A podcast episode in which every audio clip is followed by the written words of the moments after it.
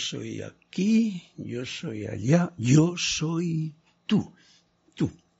Buenas tardes, muy buenas noches, muy buen día, dependiendo de a qué hora puedan escuchar este momento que estamos grabando esta clase de los martes, pero especialmente para los que están ahora presentes, pues este es el momento oportuno para deciros bienvenidos a la clase de la voz del yo soy de los martes, y mi nombre es Carlos Llorente. El vuestro ya me lo iréis diciendo, como ya estoy viendo por aquí alguien que ha relacionado y se ha comunicado, eso es de agradecer y os doy las gracias de corazón. Así es que bendiciones en este día, un fuerte abrazo de corazón a corazón a todos los presentes, hoy día 14 de diciembre del 2021. para que lo tengamos siempre presente, que el tiempo vuela, time is tight, como decía el tema, la canción. Bueno, pues vamos a ver qué es lo que nos depara este momento mágico en el que tenemos la oportunidad de contactar y comunicarnos, por ejemplo, con Naila Escolero, que nos da y nos manda bendiciones de luz y amor Carlos y a cada hermano miembro de esta comunidad desde San José de Costa Rica. Gracias, Naila, por tu eh, bendición y tu alegría constante. Marian Mateo, saludos desde Santo Domingo, República, y me pide, Naila Escolero me pide, ten la amabilidad de escoger un cuento, gracias. Hombre, pues me das esa oportunidad, lo escogeré. Charity del SOC, muy buenas noches, Carlos, mil bendiciones de luz eh, y amor desde Miami, Florida. Bueno, pues Así los que vayan presentándose y vayan dando su reporte de sintonía, yo estaré muy contento de poder compartir vuestro agradecimiento y vuestro momento y vuestro eh, entusiasmo por estar unidos en este momento en el que se desgranan pues palabras de los maestros, palabras de alegría, palabras de entusiasmo que realmente hacen que recordemos y que resuenen en nuestro corazón cosas que a veces están pues como escondidas con tanta información que tenemos por ahí y entonces pues aquí las tratamos de sacar a la palestra para poner nuestra nuestra afinación a punto. Así Maricruz Alonso desde Madrid, España. ¡Ay, qué bonito, Madrid! Maricruz Alonso, buenas noches. Buenas noches para ti, porque allí son buenas, buenas noches ya. Un fuerte abrazo hasta Madrid. Y a Marian Mateo escoge un cuento también de Tony de Melo. Así es que, gracias por los que habéis reportado sintonía, gracias por los que estáis presentes y os quedáis en incógnito también. Es muy importante también quedarse en el incógnito, ¿no? Hoy día. y vamos a comenzar la clase de, como he dicho, la voz del yo soy, desde el punto favorito que a mí me compele compartir con vosotros y es la reconexión consciente con la presencia yo soy, con la fuente de toda vida dentro de cada propio corazón de cada uno de los que aquí estamos participando de esta situación. Para ello, os invito a que tomemos una os invito a que recordéis el otro día, no sé si, si, los que estáis presentes ahora recordáis, el otro día hice una, un paralelismo o una simbología con el poco yo. Recordad que el poco yo es algo que yo lo he, lo he metido también en mi vocabulario para definir a la personalidad, al ego, a todo eso que muchas veces lo han querido dar palo y tal. Y os dije que el poco yo significaba como la mecha de una vela donde arde la llama del yo soy, de la vida que palpita en tu corazón. Eso es la visión del poco yo, ser una mecha que sujete con alegría a la llama. Pero muchas veces el poco yo se lía a hacer muchas cosas, se olvida de que es el sostenedor de la mecha, o sea que gracias al, poco yo, a la personalidad, estamos vivos en este plano.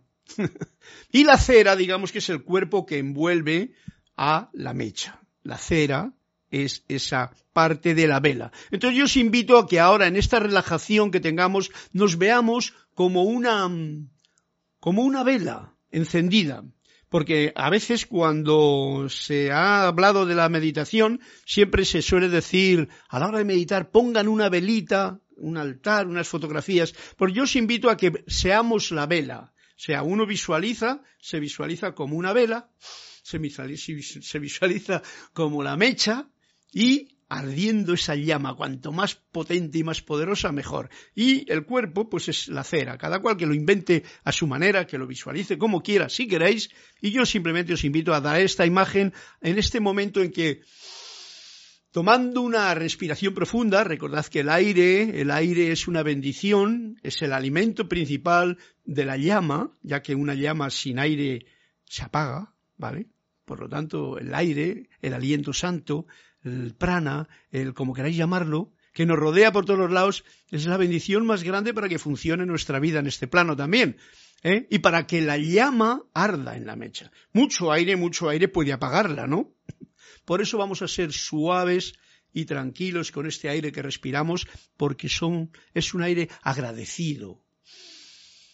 Y así os invito a que tomemos una serie de dos o respiraciones, tranquilas, alegres, agradecidas, llenando nuestro propio, nuestra vela, siendo conscientes de la mecha y visualizando incluso, como queráis, cada cual, os dejo a vuestra imaginación, que tenéis todos bastante, la llama, la llama grande en esta mecha que es de la personalidad, del poco yo. Y así, si, si lográis hacerlo, ¿eh? ya tenemos encendida la vela dentro de nosotros y es una invitación que os hago. Y entonces, juntos, vamos a eh, sentir la siguiente afirmación. Magna y todopoderosa presencia yo soy, fuente de toda vida, anclada en mi corazón y en el de todos ustedes y en el de toda la humanidad yo te reconozco como la única presencia, el único poder, la única fuente y suministro de todo bien, todo el universo. Y ahora, poniendo mi atención en ti, te invoco a la acción. Asume el mando de mi atención, de mis cuerpos emocional, mental, etérico y físico, que conscientemente te ofrezco. Derrama tu corriente de luz, tu energía, tu amor, sabiduría y poder, esta llama inmensa, en cada latido de mi corazón, expansiva, entusiasma. Encaro ahora tu eterno amanecer y sol de mediodía, y recibo tu magna presencia, esplendor y actividad en esta actividad de clase en que nos encontramos, visible y tangiblemente manifiesto. Gracias porque así es. Una respiración profunda y de nuevo, abriendo los ojos, que lo tengan cerrado, retornamos al lugar donde cada cual se encuentre. Yo aquí justamente delante de la pantalla, delante del micrófono, deseando que os encontréis todos muy bien, de que se escuche muy bien, de que se vea bien también. Hoy he cambiado algo por ahí y parece ser que no hay ningún problema, no hay ningún aviso, por lo cual, gracias Padre, y espero que siga así durante toda la clase. Pues eh, vamos a seguir el ritmo de la canción que me estáis proponiendo. Y uno de los temas que me dice aquí Naila Escolero y Marian Mateo es que tenga la amabilidad de escoger un cuento y gracias. Pues vamos a escogerle, qué menos y qué mejor cosa que escoger un cuento de, por supuesto, de Antoni de Melo, que es mi favorito ahora mismo, y que este mismo que me ha salido va a ser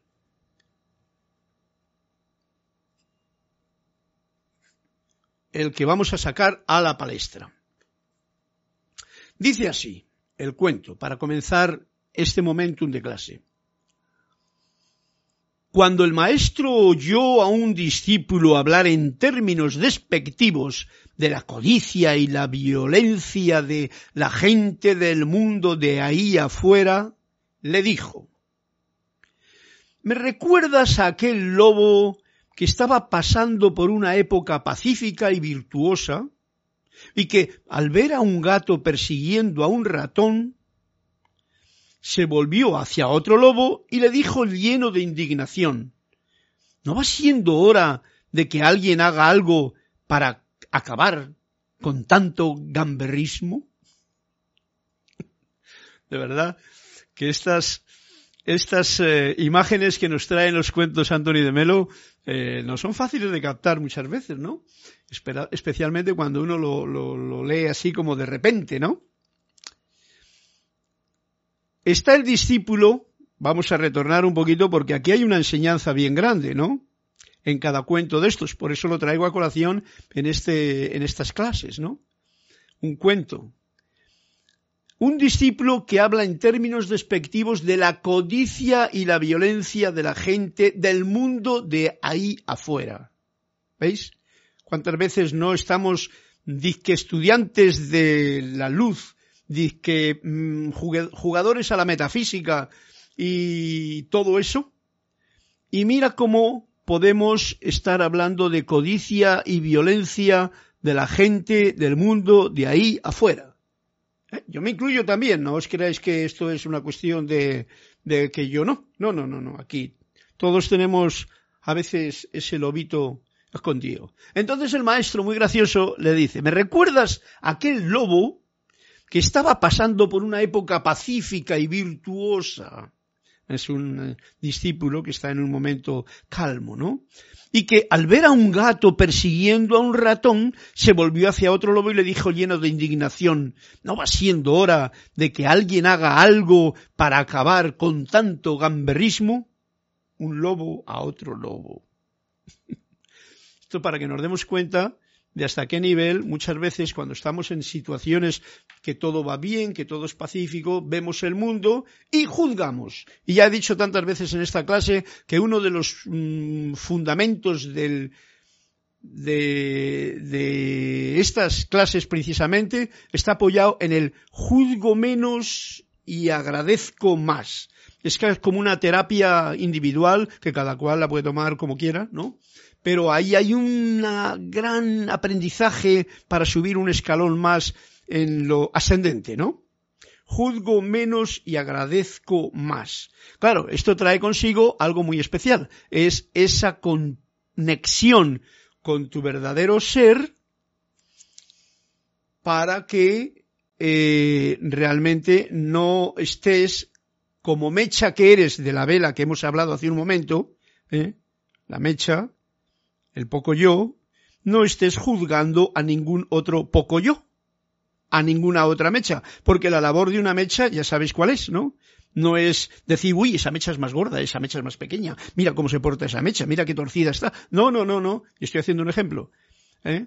No tiene más que hacer que sujetar, eh, que sostener esa bendición que es ser portador de la llama Y eso somos todos. ¿Que nos olvidamos? Bueno, aquí estamos para recordarlo y esto es lo importante. Entonces, si te conviertes en una mecha que critica al ratoncito y al otro y al otro de aquí y que si tal y que si cual, pues realmente te olvidas de que tu misión sencillamente y simplifica tanto las cosas esto que es una maravilla. Yo lo estoy trabajando conmigo mismo y os lanzo a vosotros esta aventura de mm, sentiros como una vela interior encendida con la candela bien puesta, ¿eh? La luz brillante y con ese poco yo que es la mecha, esa personalidad, y con esa cera que puede ser pues, más delgadita, más gordita, más aplanada, más bonita, como queráis. ¿Ok? Es una imagen. Bien, este es el cuento que nos ha traído mm, eh, hoy Anthony de Melo para comenzar la clase. Y tengo de Marian Mateo que me dice escogí un cuento de Tony también, Marian Mateo me da las gracias por repetir el cuento. Sí, porque yo sé que, porque me pasa a mí, yo cuando leo una cosa, si, si, la canción que ha empezado hoy era yo soy aquí, yo soy allí, yo soy tú, y yo me encuentro que al leer el cuento casi no me entero, pues lo que mejor puedo hacer es repetirlo para enterarme yo. Si yo me entero, estoy seguro que vosotros también. Y entonces, pues el cuento tiene más gracia, ¿no? Carlos Carrillo Valencillos nos manda bendiciones desde Maracaibo, Venezuela, y nosotros, todos nosotros, nosotros, nosotras, eh, se los, eh, como boomerang, volvemos y envolvemos a todo Venezuela y a Carlos Carrillo también por su zona hermosa de Venezuela. Rosaura nos saluda también desde Panamá y la enviamos un fuerte abrazo y bendiciones. Y bueno, pues luego leeremos el otro cuento que me ha pedido también que escoja Marian Mateo. Este era de Naila Escolero. ¿Vale, Naila? Desde Costa Rica. Vamos a ir directamente al grano, porque esta clase que empezamos el otro día de dragones y de otras historias del libro de Emmanuel, pues como que se está alargando y no, este capítulo es bastante más largo de lo normal por lo tanto, y tiene temas muy variados, de dragones y de otras industrias. Por, lo tanto, vamos a ver, a meternos un poquito en lo que nos está diciendo hoy. Otro día estábamos hablando de lo que ocurre con los candados y con los mm, cinturones de seguridad, ¿recordáis, no? Pues bueno, hoy viene este punto que nos trae Manuel para nuestra comprensión. ¿Qué ocurre cuando vivimos rodeados de violencia y alguien es robado o asesinado?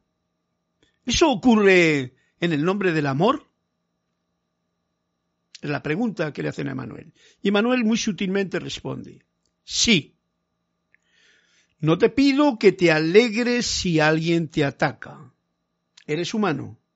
Pero te pido que permanezcas en el ser expandido lo mejor que te sea posible.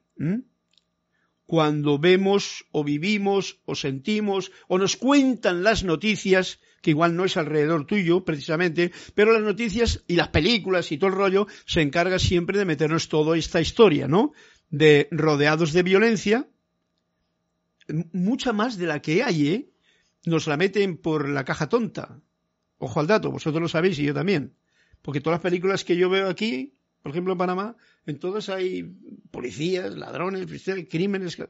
Una, una, una locura. Yo no entiendo cómo en este tiempo que estamos viviendo tan serio, tan fuerte, pueden poner programas de este estilo. Pero bueno, ese no es mi problema ni el vuestro, porque no lo podemos evitar, por, por lo que parece.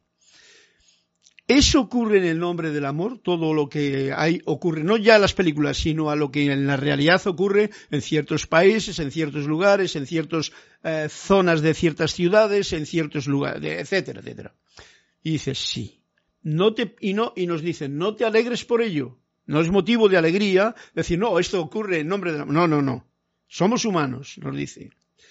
Pero sí nos está pidiendo algo Emanuel, y esto es importante llevarlo a la práctica cada uno como pueda nos pide o me pide que permanezca en el ser, que permanezca consciente de la luz que fluye en mí, que permanezca consciente de que soy esa mecha y esa vela iluminando una situación que no se ve tan bollante. ¿eh?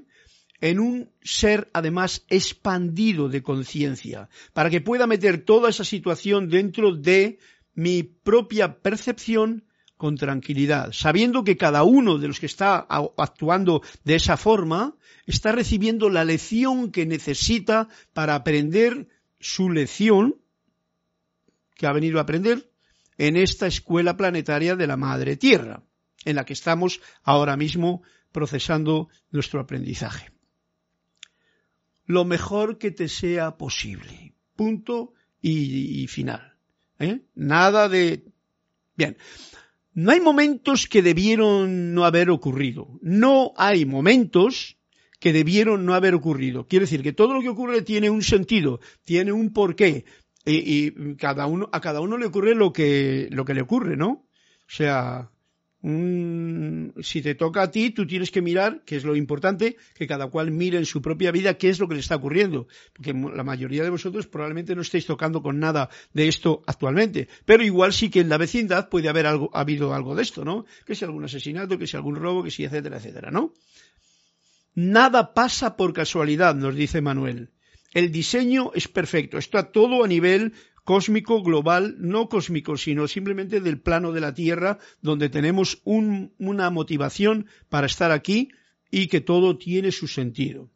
¿Por qué? Nos dice, porque tú eres el diseñador y vas creando tu vida al tiempo que respiras dentro de ella. Fijaros esta frase que es más importante de ninguna de las de los cuentos yo soy o tú eres el diseñador de esta vida que tienes y tú vas creando tu vida al tiempo que respiras y experimentas las cosas que uno va experimentando, va pensando, va sintiendo, va creando.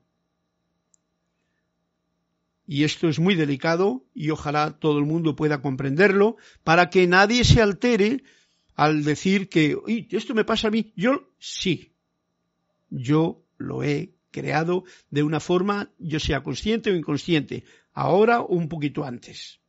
¿Mm? No hay vuelta de hoja. Yo lo he, ya he comprobado que todas las cosas que me pasan en realidad a mí, a mí, no a, a vosotros, es porque yo las estoy queriendo que pasen así. Y antes no me daba cuenta, pero ahora sí me doy cuenta.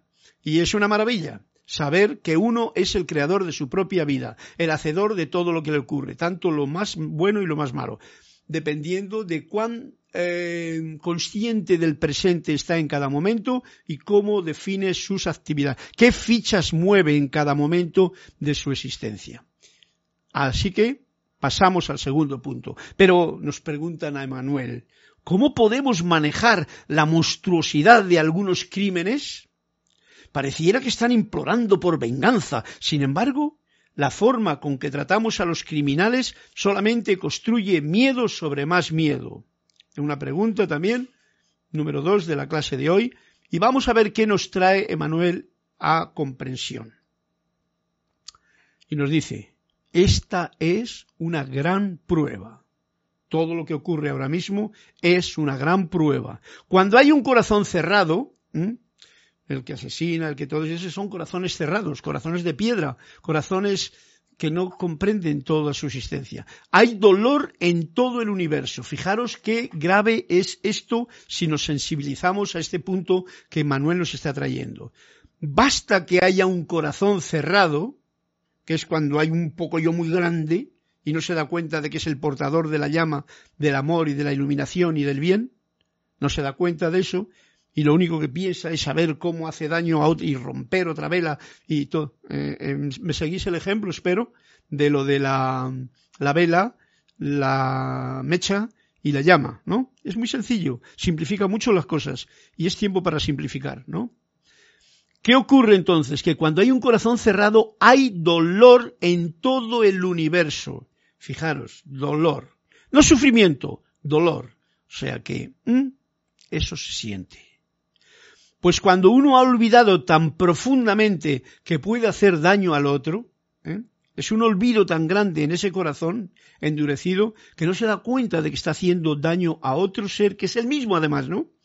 Entonces hasta los cielos se oscurecen por ese gran olvido. Fijaros qué de compasión hay en estas palabras al reconocer un daño tan grande como muchos lo podrían considerar y de repente uno dice, un momentito, el olvido, la dureza de corazón, la ignorancia, todos esos detalles que un ser, por sus cosas que tenga metidas dentro de su propio ser, le hace actuar de cierta manera horrorosa. ¿Vale? Y sin embargo, aunque el ser humano atemorizado pide venganza a gritos, que es lo que hace generalmente la gente cuando ve algo de esto, hay un saber más profundo, este es al que estamos acudiendo ahora, ese saber más profundo que simplemente lloraría por la agonía de la pérdida de la manifestación del amor, que es lo que ocurre en un caso de estos cuando alguien actúa de esa forma. No ha podido manifestar el amor y ha manifestado el odio, la ruina, tal, pum, todas esas cosas que debería estar el hombre vacunado, pues todas esas cosas las ha perdido en ese momento, con el endurecimiento del corazón, y hace una actividad, pues bueno, esto nos dice Manuel, esto debería de simplemente producir una profunda agonía de, por la pérdida, eh, llanto de agonía por la pérdida del amor. Y lo podemos ver en aquella persona, en la otra, en aquella situación, en la otra, en la otra. Verlo desde lejos, sentirlo, por supuesto, no juzgarlo, ni criticarlo, ni criminalizarlo, uno que es luz, y saber que ese es el aprendizaje que hay para esas personas en este plano. Entonces, ¿qué ocurriría con aquellos que hacen esas cosas tan terribles? O ellos deben de ser protegidos de sí mismos, porque son ellos mismos los que se hacen ese, ese castigo, ¿no? Y la sociedad debe ser protegida de ellos a la vez. O sea que para eso están las cárceles también, porque no puedes dejar a gente que está como lo cuela por ahí, pues muy sueltos, ¿no? Pero no de manera punitiva, no de manera castigadora cruel, porque eso es una gran dureza del corazón, ya sea de jueces, de leyes, de gobiernos o de quien así lo emita y todos vosotros lo podéis sentir en el nombre del amor, que eso no es correcto. Sí que hay que eh, hacer algo con esa gente, con esas personas que de esa forma se... Pero ojo al dato, esto es muy sutil y tampoco vamos a poner desde este momento, desde aquí, ninguna clase de leyes, pero sí renovar o, o afianzar más nuestra conciencia de unidad para saber que todos esos son pasos que igual yo, en alguna otra, vamos a llamarlo encarnación, he podido hacerlo. En esta no, porque no he hecho más que eh, pescar, cazar, matar algún pajarillo, ¿eh? y nada más. Eso en lo físico. Lo mental, lo sentimental y lo otro, ojo al dato, que hay muchas cosas ahí que uno genera sin darse cuenta. Y eso ya cada uno tiene que saber eh, cómo evitarlo de ahora en adelante, en principio, ¿no? Y no darlo muchas vueltas. Mm. Dice, eh, la sociedad debe de ser protegida de ellos, pero no de manera punitiva. El castigo, cuando se hace un castigo grande, potente, hasta la pena de muerte, que ya sabéis que hay por ahí, o unos castigos mm, brutales que hay hasta muchas veces sin ser el culpable, en fin, por intereses o por cosas, ¿no?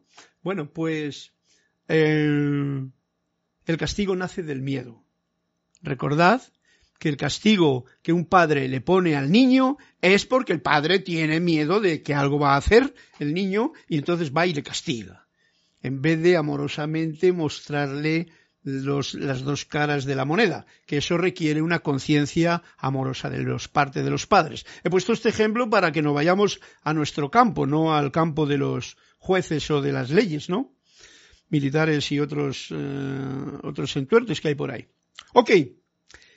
Dice Manuel, ¿estoy pidiéndote que seas un santo? Dice, no.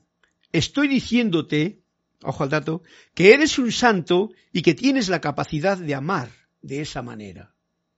¿eh? La llama que pulsa en el corazón de cada uno de ustedes, de nosotros, de todos los seres humanos, esa es santa. Santa por decir pura, es llama, es llama de amor, es llama del bien. Pero si está bajo un celemín o está eh, que no se ve o tal, pues entonces, ¿qué ocurre?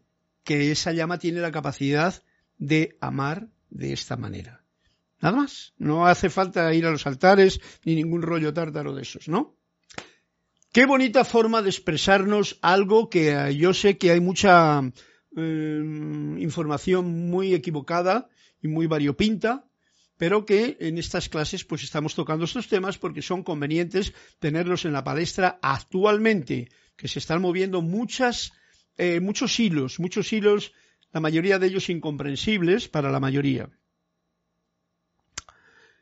Y sigue otra pregunta. Vamos a ver, aquí hay alguna, algún comentario más. Vamos a ir a ello. Mm, mm, mm, Carlos Carrillo. Diana Liz de Bogotá. Yo soy bendiciendo y saludando a todos y todos los hermanos y hermanas. Gracias, Diana Liz desde Bogotá. Y Raúl Nieblas nos bendice y nos manda bendiciones desde ese hermoso lugar de Cabo San Lucas en México. Rafael Benete, gracias amigo. Viva el amor universal viva en tu corazón y en el de todos. Marlene Galarza, yo soy bendiciendo a todos los hermanos del grupo. Saludos desde Perú, Tacna. Un fuerte abrazo, saludos. Y ya sabéis, comentarios, preguntas, cuestiones, siempre con respecto a este tema o lo que sea que salga de vuestro corazón, siempre es bienvenido. Ok, seguimos. El, el, el tema de la clase de hoy. ¿Por qué las lecciones kármicas siempre parecen tan castigadoras?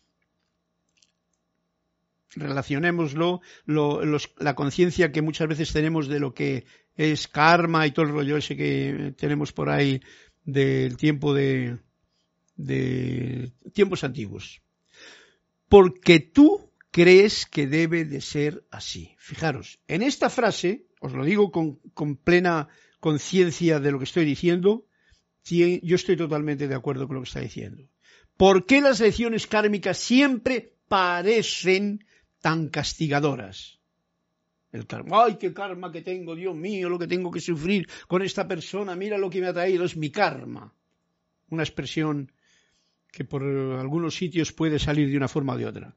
Dice, porque tú crees que debe de ser así. O sea, yo creo que hay un karma y tal, y entonces yo tengo que sufrirlo, yo tengo que recibir ese castigo. Si yo lo creo, así es para mí, porque lo que piensas y sientes lo traes a tu vida, a la forma, ¿vale? Esa ley que tan, tan resonada está en todas las clases de instructores de aquí y las enseñanzas de los maestros. Por lo tanto, ¿qué es lo que tú crees? Si crees que debe de ser así, castigador y tal, pues eso es lo que tendrás Por lo tanto, ojo al dato. Recordemos lo que hemos dicho al principio. Somos los creadores de nuestro mundo. En todos los niveles. Te percibes a ti mismo, primero, nos explica Emanuel, te percibes a ti mismo como indigno de bondad. Este es un punto que nos lo han programado desde pequeñitos. Niño, qué malo que eres. Ya te están dando un programa de, de maldad. Entonces tú como que la bondad eso es para Dios o para los ángeles o angelitos, etcétera, etcétera, no para ti, ¿no? Entonces uno se cree que es indigno de bondad. Se cree que es un indigno también de la generosidad que el planeta, de la generosidad que el planeta, tu creación, el planeta, lo que, lo que uno tiene alrededor, te está ofreciendo. Somos indignos de lo que la vida nos ofrece. Si yo me creo eso, así es para mí. Y entonces estoy liándola, estoy perdiendo las oportunidades, tantas oportunidades que se nos presentan en la vida por conceptos erróneos que tenemos en nuestra propia creencia, en nuestras programaciones. Miedo a la vida, miedo a la bondad que yo soy y entonces ese es un camino que hay que ir recorriendo poco a poco hasta que nos demos cuenta de ello al final del tiempo, que al final quiero decir al final de cuando te das cuenta ya es el final. Entonces ya una vez que te das cuenta, pues adelante, ya sabes que no eres que eres no solamente eres digno de bondad, eres la bondad manifiesta, pero la bondad es cuando tú eres consciente de que eres la llama, que está anclada en tu mecha, y que la mecha es buena, no es mala, es, es necesaria. Y la cera, que es el cuerpo, también. Y cuidas a todo.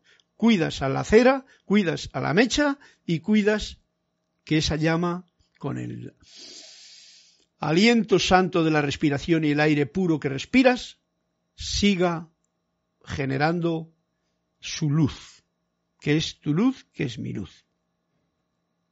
Bien importante. Y tú dirás, pero Emanuel, algunas cosas no pueden ser consideradas como generosas. Y debo contestarte, dice Manuel, sí, pueden ser. Y se refiere, vamos a ver, tu tarea, lo dice Manuel, es utilizar todas las cosas, no importa su naturaleza, no importa cómo el mundo las etiquete, como un espejo para tu propia introspección, que te ayuda a encontrar esas piezas de Dios dentro de ti que están escondidas.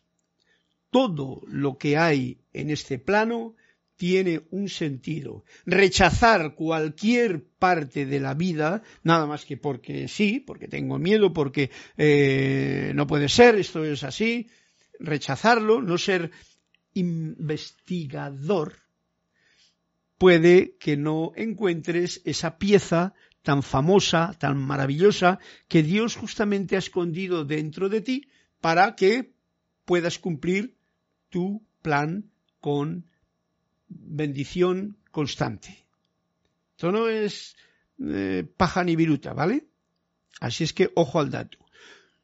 Tú honras al mundo completamente cuando lo utilizas con este propósito. O sea que el propósito de investigar cualquier cosa del mundo no es para ganar dinero, para, como diría, aprovecharme de la gente, para ser más listo que el otro y para hacer un negocio más grande y más bollante. No, no, no, ese no es el propósito. El propósito es que ese espejo que yo veo en las cosas que el mundo me presenta son para mi propia introspección, o sea, para que yo mire dentro de mí mismo para que me ayude a encontrar esas piezas de Dios dentro de mí que están escondidas. ¿Entendido? Es muy sutil, es bien bonito el tener esa conciencia ante todo. Y luego con calma, con tranquilidad, con paz, pues ir descubriendo lo que cada día, el día, te trae a tu percepción. No otros te traen.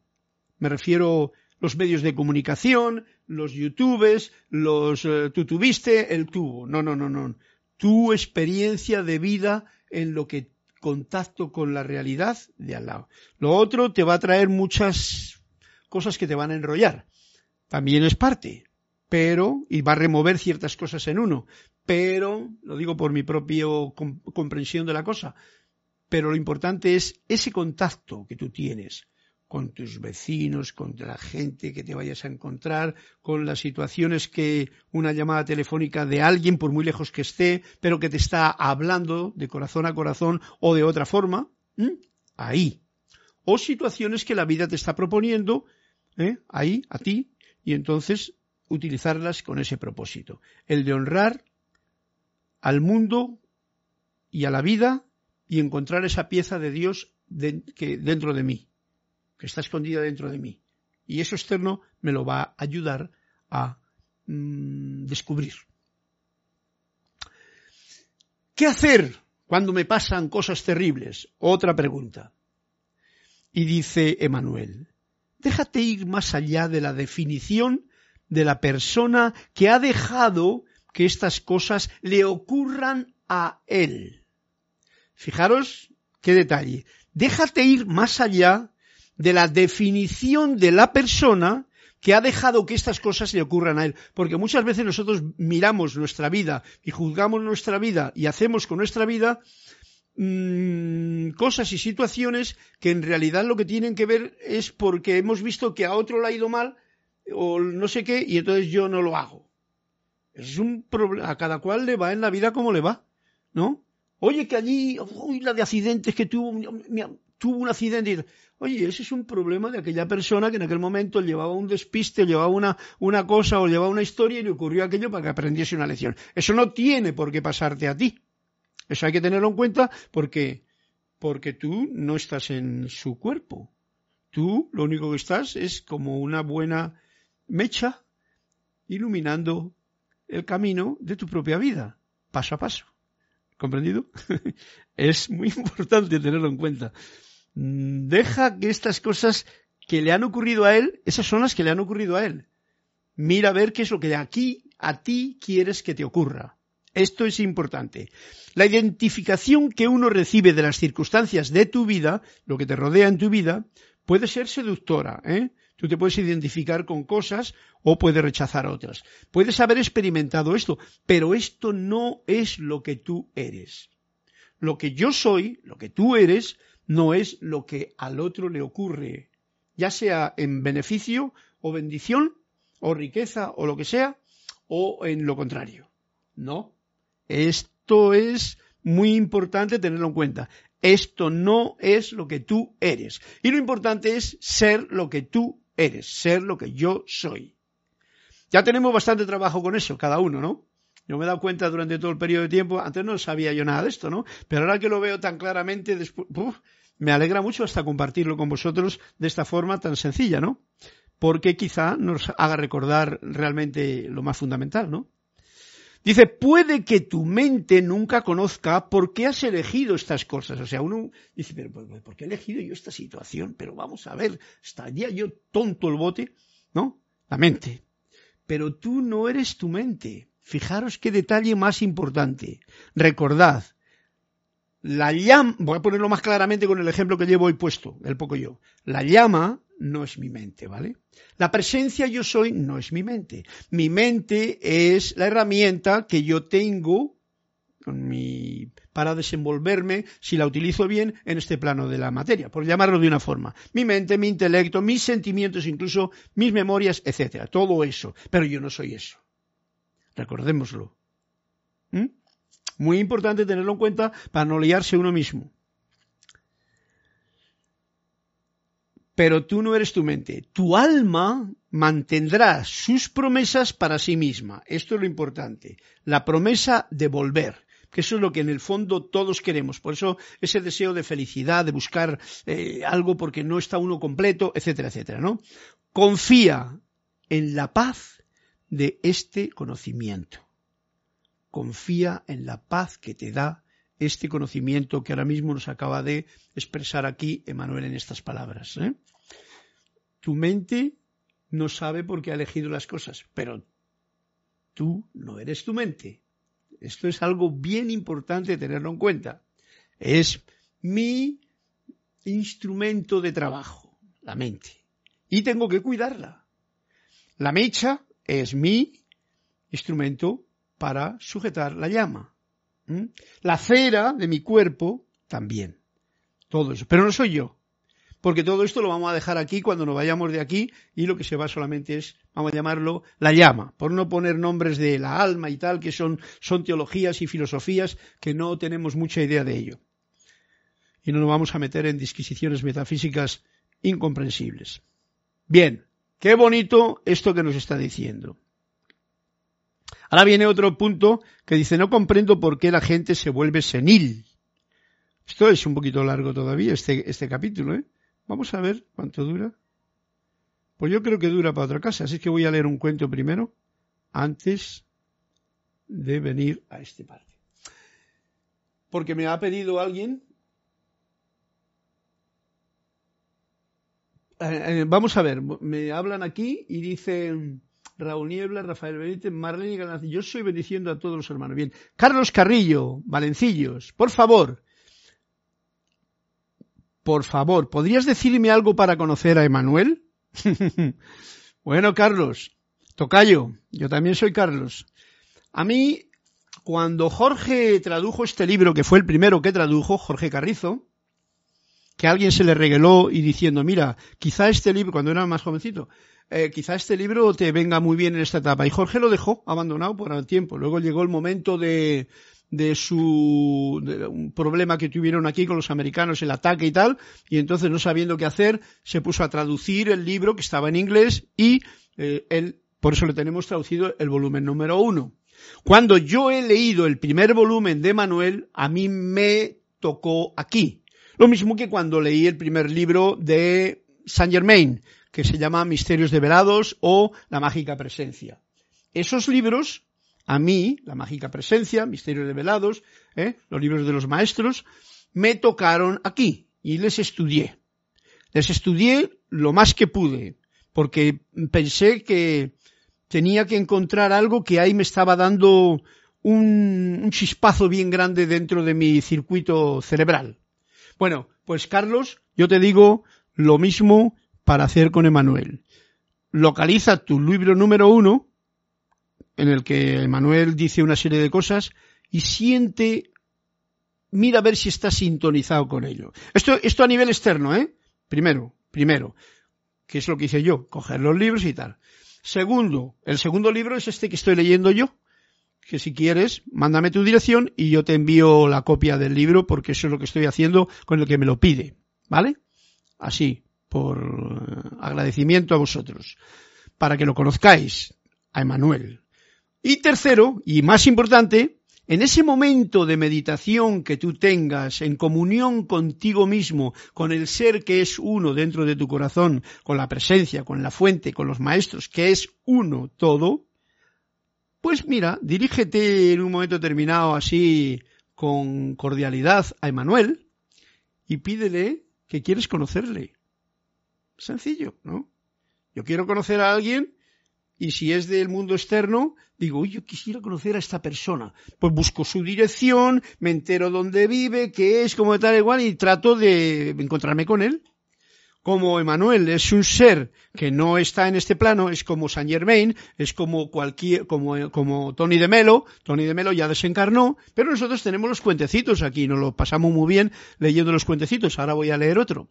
Pues entonces, Carlos, simplemente y en recogida silencio, con una respiración profunda, en tu momento de paz, aquitamiento y tranquilidad, bajo la presencia yo soy que tú eres, esa llama triple o esa llama poderosa que se expande a través alrededor tuyo, haz esa petición interna y aguarda para comprender la contestación y conocer a Emanuel. Ahora todos nosotros estamos conociendo. Yo el primero que por eso cuando, mm, cuando este, este libro me cayó en mis manos dije, uh, esto, y lo traduje. Lo traduje para compartirlo con vosotros, porque tiene un enriquecimiento y yo resuena totalmente en mí lo que está diciendo, y por eso me encanta poderlo compartir con vosotros. Ok, Carlos, creo que te he dicho suficiente. A poco entendedor, buenas, pocas, a buen entendedor, pocas palabras bastan, y yo ya he dicho muchas. Vámonos a por un cuento que me ha pedido antes alguien. Y este cuento va a ser así. Por supuesto, de Antonio de Melo.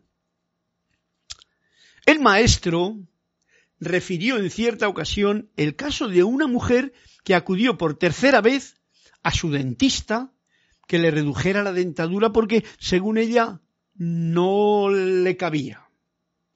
No cabía la, dentadura en la boca, tenía mucho diente. Y dice el dentista, si hago lo que usted me pide, mucho me temo que la dentadura no va a encajar en su boca como es debido. Y dice la mujer, irritada, ¿pero quién ha hablado de mi boca? exclamó irritada la mujer. Donde no me cabe la dentadura es en el vaso. Y el maestro concluyó, vuestras creencias pueden ajustarse a vuestra mentalidad, pero ¿encajan realmente con los hechos? Wow. De nuevo tenemos aquí otro cuento que hay que leerle dos veces, sobre todo lo último, porque lo primero ya sabes es un ejemplo de la chica que quería que le quitase, que le hiciese más pequeña la dentadura para que cupiera en la realidad de su vaso. Y el dentista le dice, oye, que esto no está nada bien, ¿no? Y el maestro concluyó, y esto es lo que vuelvo a repetir, vuestras creencias, mis creencias, lo que yo creo, puede ajustarse a mi mentalidad. Pero, ¿encajan realmente con los hechos? ¿Con la realidad que yo estoy viviendo? ¿Con lo que está ocurriendo a mi alrededor? ¿Eso encaja lo que yo creo? Y una vez más os, eh, recuerdo aquel código de, de, Buda y los grandes seres han dicho, no creáis. Saint Germain lo dice muy claramente, no lo creas, porque yo te lo diga incluso, compruébalo. Y esto es el arte que nos está trayendo aquí a nosotros en estos momentos fundamentales en que estamos viviendo del presente. Lo que no puedas comprobar, ¿por qué lo crees? Porque te lo dice alguien, yo diría sugestiones. Si es negativo y es de miedo, son sugestiones negativas y son sugestiones de miedo. Si es positivo, tú, porque vas a creerlo también. ¿Te toca creerlo? Comprueba lo que te corresponde comprobar. Y solamente puede comprobar uno lo que está dentro de su mundo. Lo que no está dentro de tu mundo tú no lo puedes comprobar. Lo que dice la gente no lo puedes comprobar. Generalmente, ¿no? A no ser que te sea una gente muy cercana. Entonces, con respecto a las creencias pasa lo mismo. Tenemos muchas creencias que no son nuestras. Ya lo he venido diciendo muchas veces en, en estas clases. Y esas hay que sacarlas de nuestro eh, inconsciente, de nuestro vaso, cuando salen como monstruitos, y echarlas para un lado, darle las gracias, gracias, creencia, pero me has servido hasta aquí, pero ya no me sirves. Y entonces continuar con la investigación personalizada. ¿Comprendido? Ese es un punto que yo tengo en cuenta. Vosotros, ustedes, hagan lo que deseen. Bien. Mm, entonces, Carlos, ya has comprendido, no sé si me tendrá, te habrá aclarado la situación que tú querías para conocer a Emanuel. Lisa Owner, gracias Padre. Bendigo el bien a todos hijos de esta redacción, desde Bristol, con amor. Gracias Lisa Owner. ¿no? Eh. Alonso Moreno Valencia desde Manizales nos saluda, Caldas, Colombia. Vale, pues un fuerte abrazo para todos, un saludito para todos también. Y como estamos todavía en tiempo de... Mira, voy a tocar un poquito la flauta para que este cuento se nos quede, el de, el de las creencias, ya que lo puedo hacer al final, al medio o al principio. A ver cómo suena esta flauta que nunca la he tocado.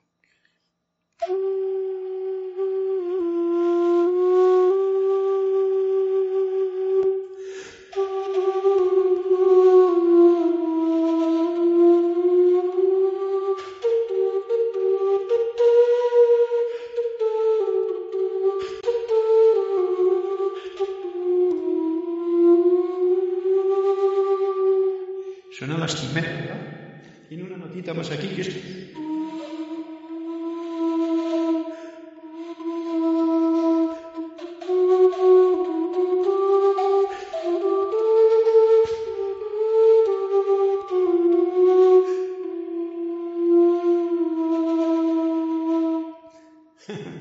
Tiene muy poquitas notas, es muy bonita esta flauta.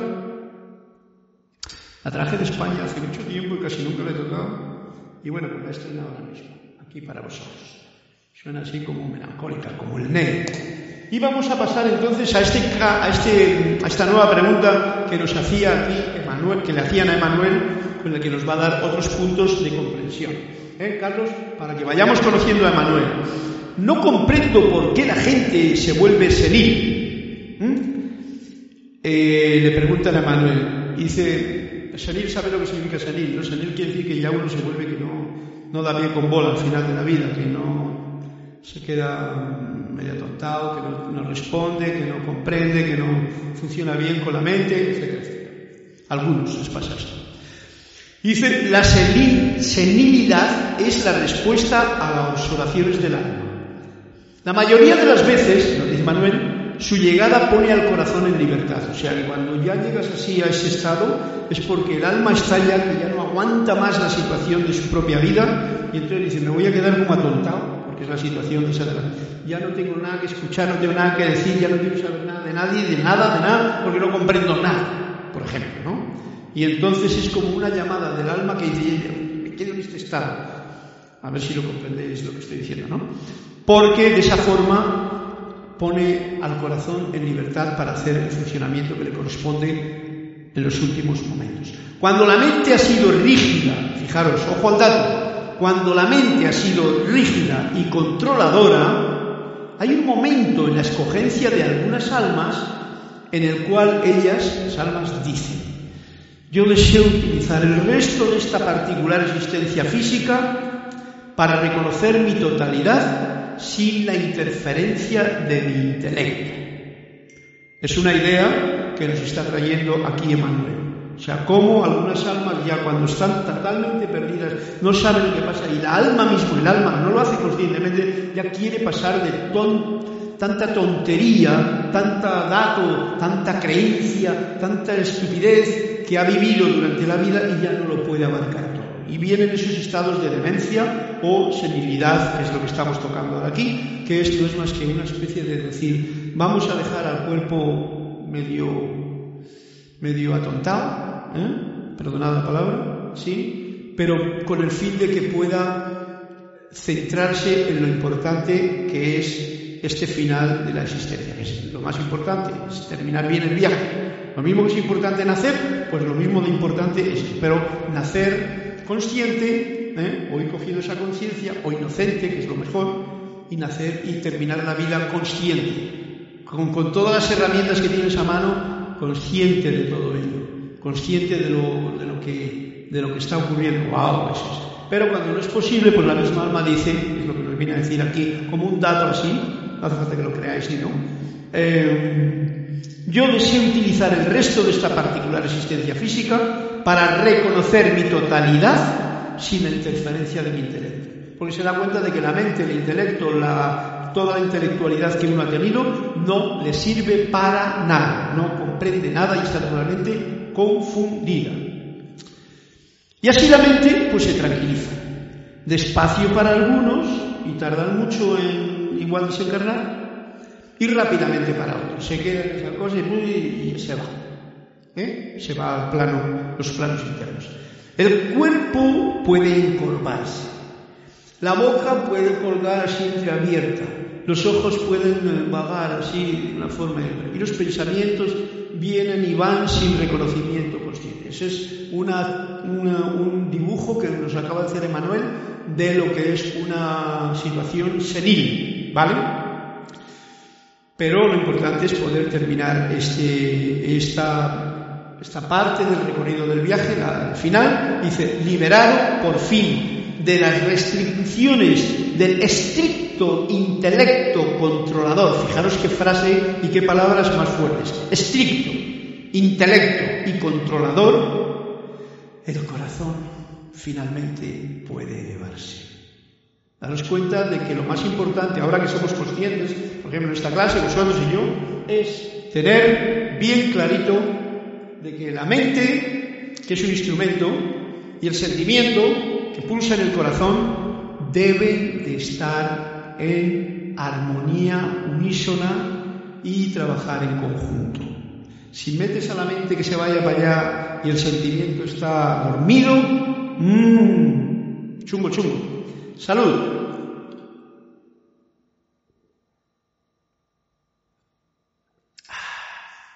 Gracias, agüita. Está buenísimo. Ok, entonces teniendo claro esto, ya casi va a terminar la clase y lo vamos a dejar en esta frase que será la que comenzará la próxima clase. ¿Por qué existen las diferentes razas de humanos en las tierras y cuándo van a finalizar los prejuicios raciales? Ok, como esta pregunta va larga y ya como que se nos sale en el contexto de la, de la anterior, que ha sido un toque muy especial para comprender, todos vosotros los que tengáis personas que están en el momento de desencarnar, os requiere tener una realización bien clara de lo que Manuel Carlos nos está diciendo desde el principio en su información. lo que el maestro Saint Germain nos está diciendo. Una cosa que dice el maestro Saint Germain es no vayas a, a ayudar a un enfermo en su última etapa con miedo, con temor y sin estar bien colocado tu mecha en la llama de la perfección y de la perfección, de la pureza del fuego sagrado en ti, sin miedos, con armonía. Ok, pues con esto ya se oye como en eco, para que revises. Bueno, pues no sé, Alonso, por qué será. De todas. Ah, sí, sí, claro, me cachis en la mar. Gracias, gracias, Alonso.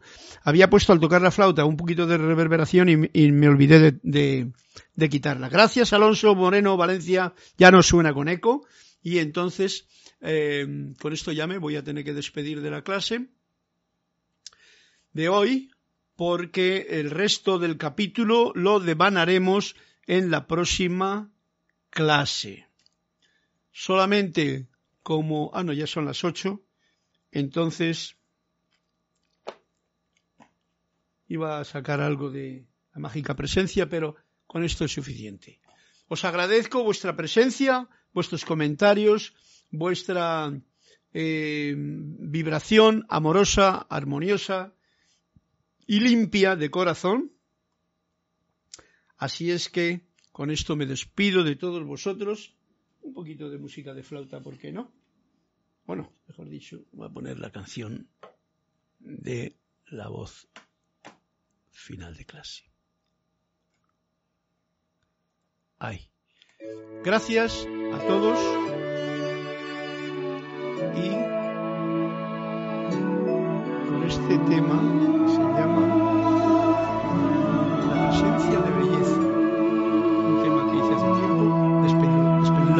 La presencia de belleza, la pureza y el amor es el canto que hoy renace profundo en el corazón. Que lo canten y lo sientan